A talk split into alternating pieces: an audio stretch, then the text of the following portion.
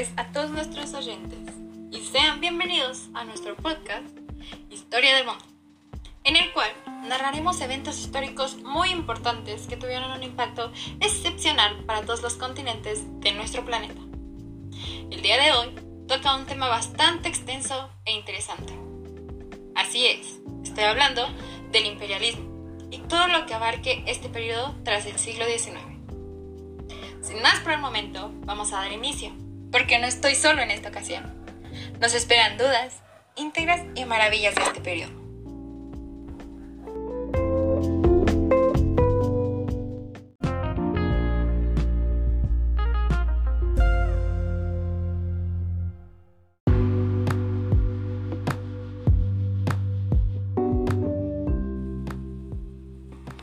Primero hay que empezar con la definición. Saber qué es el imperialismo.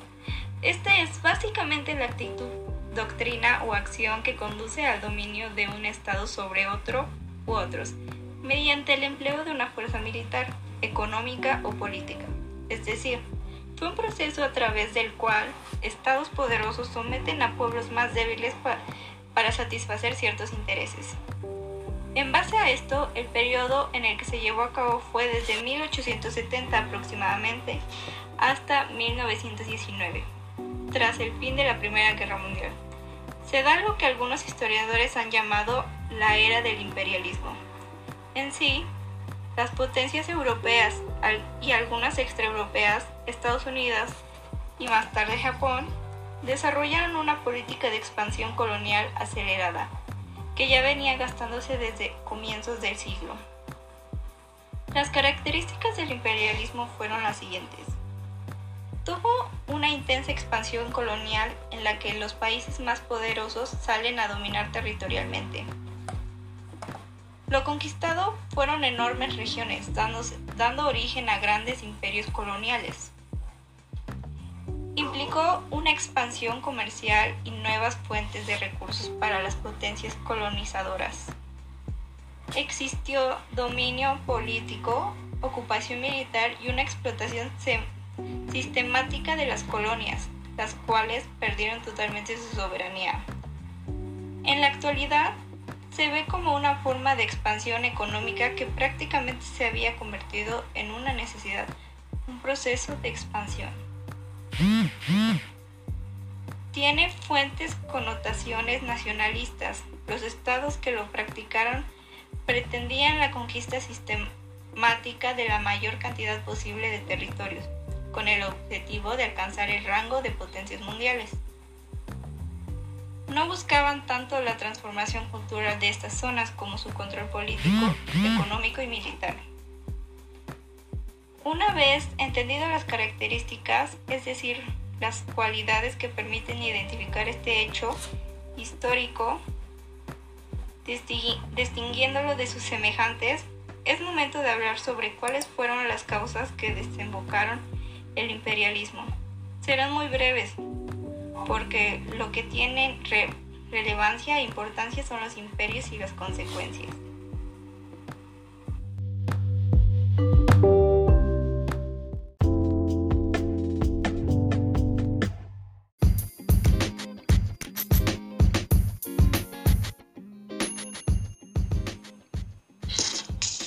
Causas fueron económicas. Los estados europeos necesitan conseguir materias primas para su producción industrial y nuevos mercados para vender sus productos.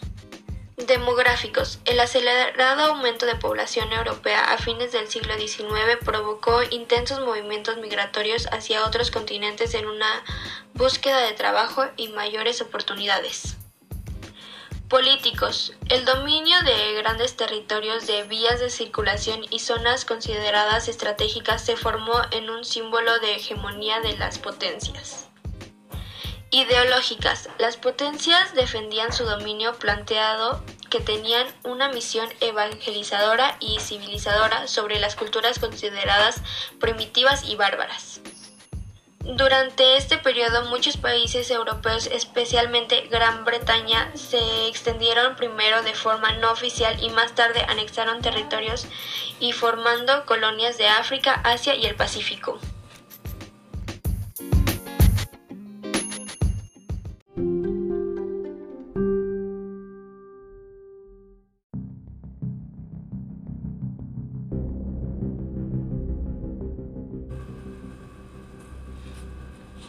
Durante este periodo, muchos países europeos, especialmente Gran Bretaña, se extendieron primero de forma no oficial y más tarde anexaron territorios y formando colonias en África, Asia y el Pacífico.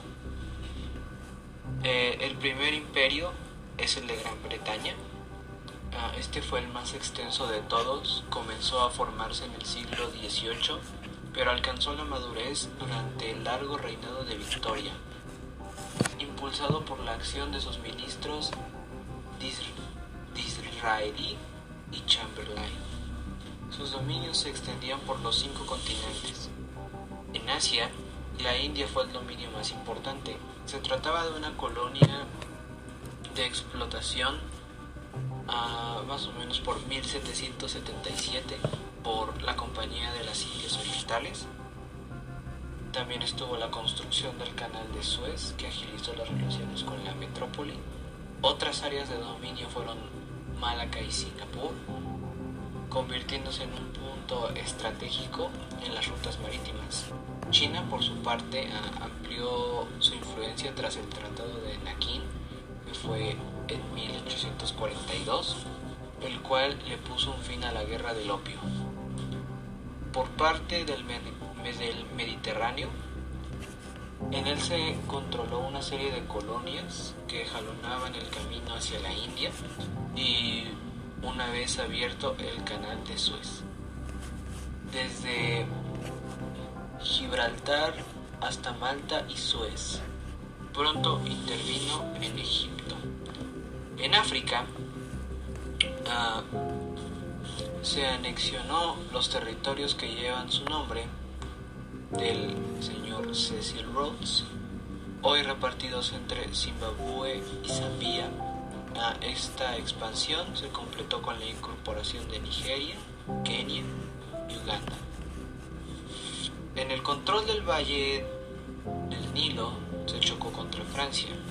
Una vez alejado el peligro, el imperio británico se dañó de una de las áreas más ricas de África, el sur prodigio en oro y diamantes, el valle del Nilo con sus fértiles cultivos de algodón. En Oceanía fue Nueva Zelanda, que fue convertida en colonia británica más o menos por 1841, quedando con población indígena bajo la soberanía de la metrópoli. Y Australia fue utilizada como prisión, donde eran enviados distintos convictos en América, Canadá redondeó este imperio universal, convirtiéndose en un dominio más o menos por 1867, ¿sí? Ah, siéndole otorgado un amplio grado de autonomía. Después se incorporó Honduras, Jamaica y Guayana. El segundo imperio es el francés, constituido más o menos por el siglo XIX, ah, fue importante por su extensión más que nada. Ah, el impulsor más importante fue Jules Ferry, quien a través de política imperialista trató de contrarrestar la derrota en 1870 y estimular la autoestima nacionalista francesa. Los territorios bajo su dominio se incrementaron y se extendían. En África fue Argelia, un, digamos que un centro de dominios del continente más o menos. Por 1881 conquistó Túnez y en 1905 se estableció un protectorado en Marruecos con la oposición de Alemania. Sin embargo, hay que destacar que perdió la influencia en Egipto y Sudán y a estos territorios cayeron en el dominio británico. En 1898 se consiguió Madagascar, pero digamos que a través de este incidente los británicos abandonaron el proyecto de unir este, el este y el oeste del continente. En 1919 se desató entre ambas potencias un conflicto que saldó la concesión de la ampliación del territorio en Camerún en beneficio de Alemania. En Asia se conquistó Indochina, Birmania, Laos, Tailandia, Vietnam, Camboya y Malasia, formando con ellos la Unión Indochina. En Oceanía solo hubo dominio en Nueva Caledonia y otras islas del Pacífico. En América se controló el Océano Pacífico Tahití y las Islas Marquesas.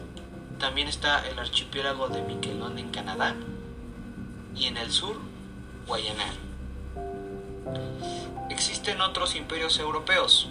Sí, está Rusia, que no se proyectó fuera de su propio ámbito geográfico y más que nada buscaba expansión terrestre por Asia, dirigiéndose en tres direcciones.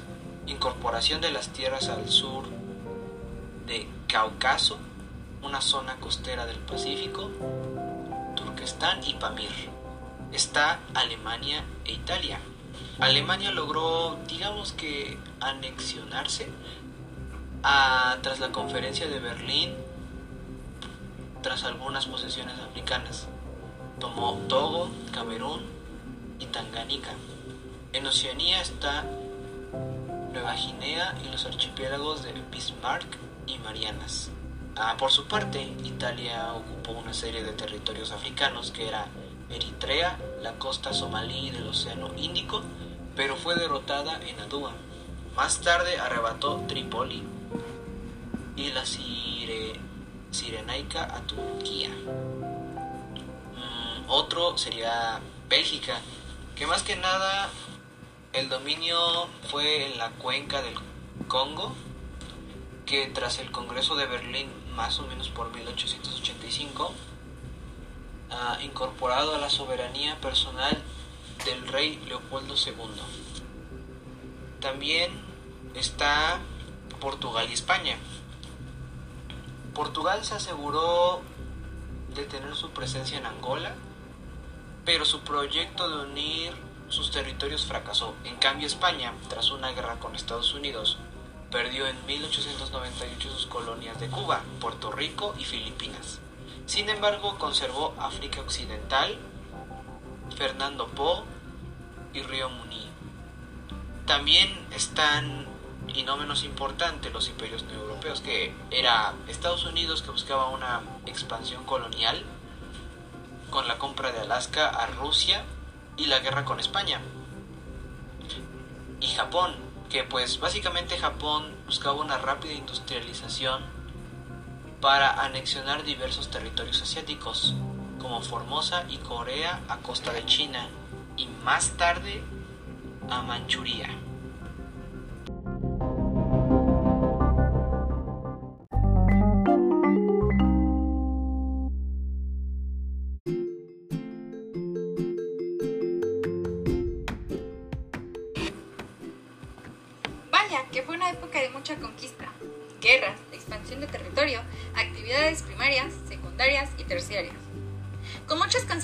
Través de los años.